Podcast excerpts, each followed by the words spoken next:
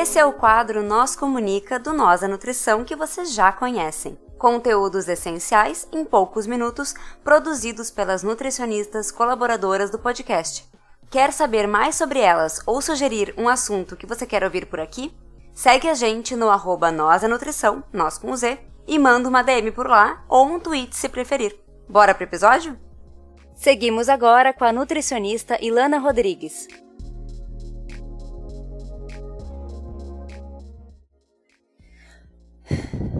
Nesse episódio, eu vou usar o nós como diário de uma nutricionista cansada e pessimista que encontrou um espaço para devanear e trazer as suas inquietações, caso sejam inquietações de outras pessoas também, outras nutricionistas ou aspirantes à nutrição que lidam ou podem vir a lidar com os mesmos desafios de atuar como profissional da saúde no nosso país. Escrever esse roteiro foi uma explosão de raiva para mim, Ainda fico tomada de ler e constatar várias injustiças. Uma sensação de estar sem saída. Se tá difícil para mim lidar com os dados da realidade, imagina para quem tá vivendo na pele essa realidade. A dor de ter tantos direitos básicos como uma alimentação minimamente adequada negados. Dados da realidade. Os números da fome e da insegurança alimentar estão alarmantes. Por trás desses números existem pessoas que sentem, famílias que sofrem. Doenças crônicas como diabetes e hipertensão são mais prevalentes em pessoas com menor escolaridade. Uma alimentação baseada em ultraprocessados sempre foi mais cara que uma alimentação baseada em alimentos in natura no Brasil. Hoje, a inflação está tão alta que alimentos básicos como arroz, feijão, frutas e saladas estão superando o preço de muitos ultraprocessados. Estamos degradando nosso planeta com o uso intensivo dos sistemas naturais para nos alimentarmos, muito além dos limites planetários, muito além do que é responsável. O nosso trabalho como nutricionistas não é somente tratar questões clínicas, comportamentais, auxiliar os indivíduos a terem uma relação mais gentil com o corpo e com a comida. Sim, isso já é bastante, pensando em como os nutricionistas trabalham, como são formados para atuar. Mas nosso trabalho, obviamente, é atravessado por questões políticas, sociais, econômicas, ambientais. Tem sido cansativo acompanhar tudo isso. Imagina viver na própria pele. E não quero supor que, por sermos graduadas e trabalhadoras, estamos em situação muito melhor, porque muitas de nós passamos perrengues de grana, de insegurança alimentar, de boleto para pagar. Só imagino as minhas colegas que estão na linha de frente do cuidado. Viver no Brasil tá ruim e já faz tempo. Eu consigo imaginar a desigualdade social como se fosse um elástico em que a gente estica, puxando as suas pontas, esgarçando ao máximo que dá. Quanto mais o tempo passa, mais esse elástico se esgarça. E nos extremos temos os poucos muito ricos e os outros, é, em outro, os muitos muito pobres. E a distância entre esses pontos ela só aumenta. Tudo que a gente quer é que as pessoas possam viver num estado que tenham direito ao mínimo de uma alimentação adequada e saudável, ao mínimo de acesso de qualidade à água, saneamento básico, saúde, educação, atividade física, saúde mental, e parece pedir tanto. Essa mesma desigualdade que cresce também vem acompanhada de um fenômeno bizarro, que é a responsabilização individual excessiva. Crescem falas como tudo depende de você. É sobre ter força de vontade. Tá tudo dentro de você. As pessoas parecem ignorar qualquer questão identitária ou contexto interno ou externo que possa vir a facilitar ou dificultar práticas de cuidado consigo. A gente vê um bando de práticas terapêuticas que tem muito potencial curativo exalar narrativas desse tipo, de que você escolhe absolutamente tudo sobre os seus caminhos e sua saúde. As pessoas dão energia dizendo que tudo é atração, desconsiderando determinantes sociais, desconsiderando o racismo, as questões de classe, as violências. Como João Pedro, adolescente preto atingido por disparos de fuzil em uma favela do Rio enquanto brincava na sua casa, atraiu esse terrível assassinato. E como que pode ser útil ou terapêutico para alguém que está sofrendo com qualquer questão existencial a ser acusado de atrair o que lhe aconteceu. Como? É no mínimo cruel culpar a gente por fenômenos que essas pessoas têm pouca ou nenhuma agência. deixando de responsabilizar quem realmente pode atuar em desfechos melhores. A maior parte da população está literalmente lutando pela sua vida. E exigem de nós a mesma força de vontade para ter uma alimentação ok, aceitável, num estado onde o salário mínimo não paga nem o aluguel direito. Quem dirá comida saudável, que tem zero estrutura para atividade física. Ah, claro, né? Se você mora em bairros com melhores DHs, é, melhores rendas, é, locais turísticos, você tem acesso a essas coisas, mas acaba que muita gente nem precisa, porque afinal tem como pagar uma academia. Não é cansativo para vocês ouvir esse tipo de fala, porque as pessoas falam com tanta certeza, mas é cansativo e é mais cansativo ainda discutir em cima disso. Para quem vai no mercado ou na feira todas as vezes e vê os preços subindo, é cansativo e ansiogênico. Para quem está na clínica e fica apagando incêndio, fazendo redução de danos, é desesperador ouvir que está tudo dentro de você, basta querer.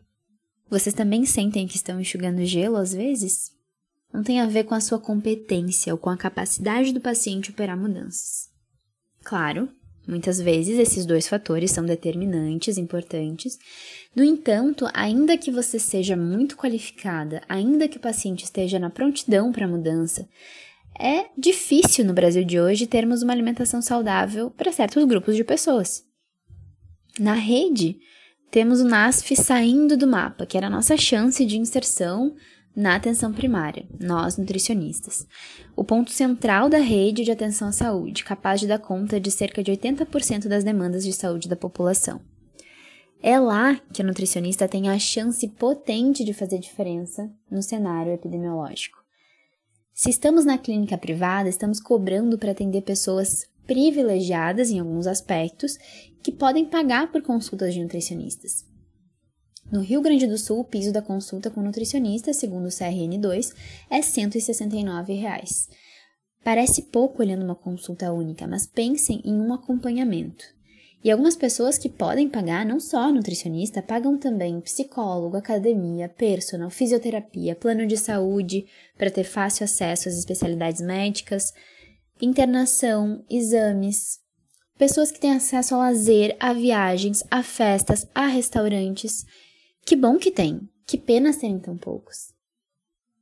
Outros pacientes entendem a importância de acompanhamento nutricional para si e se esforçam bastante para conseguir dar conta das consultas, financeiramente, logisticamente. Assistimos pessoas que precisam de cuidados de saúde mental não terem acesso a esses cuidados. Assistimos pessoas que adorariam praticar atividade física, morando em lugares que dificultam totalmente qualquer mobilidade. Pessoas que não têm dinheiro para pagar uma academia, pessoas que não têm nem coragem de entrar em uma sem se sentirem julgadas, discriminadas por serem quem são. Muitas vezes vemos os pacientes cancelando as consultas, interrompendo os tratamentos, pois precisam escolher entre garantir uma alimentação saudável e pagar nutricionista. Faz sentido isso? Na medida em que a gente garante que as pessoas já privilegiadas tenham cada vez mais saúde, ampliamos a distância entre as pessoas e aqueles muitos que não têm acesso de qualidade a quase nada. Ampliamos a desigualdade. Eu queria muito falar, bora time, mantenha a cabeça erguida, a gente tá junto.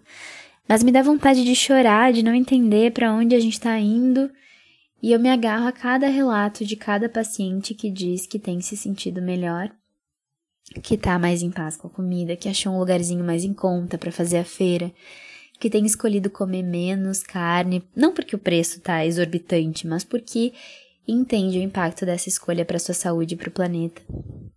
Eu vibro com a militância do veganismo periférico, eu vibro mesmo, vibro com as pequenas revoluções que apoiando essas pessoas elas conseguem fazer nas suas vidas e nas vidas de outras pessoas que estão próximas a elas. Eu sofro com as notícias dos brasileiros comendo restos de carne, pés de galinha, comida em deterioração com condições precárias de higiene.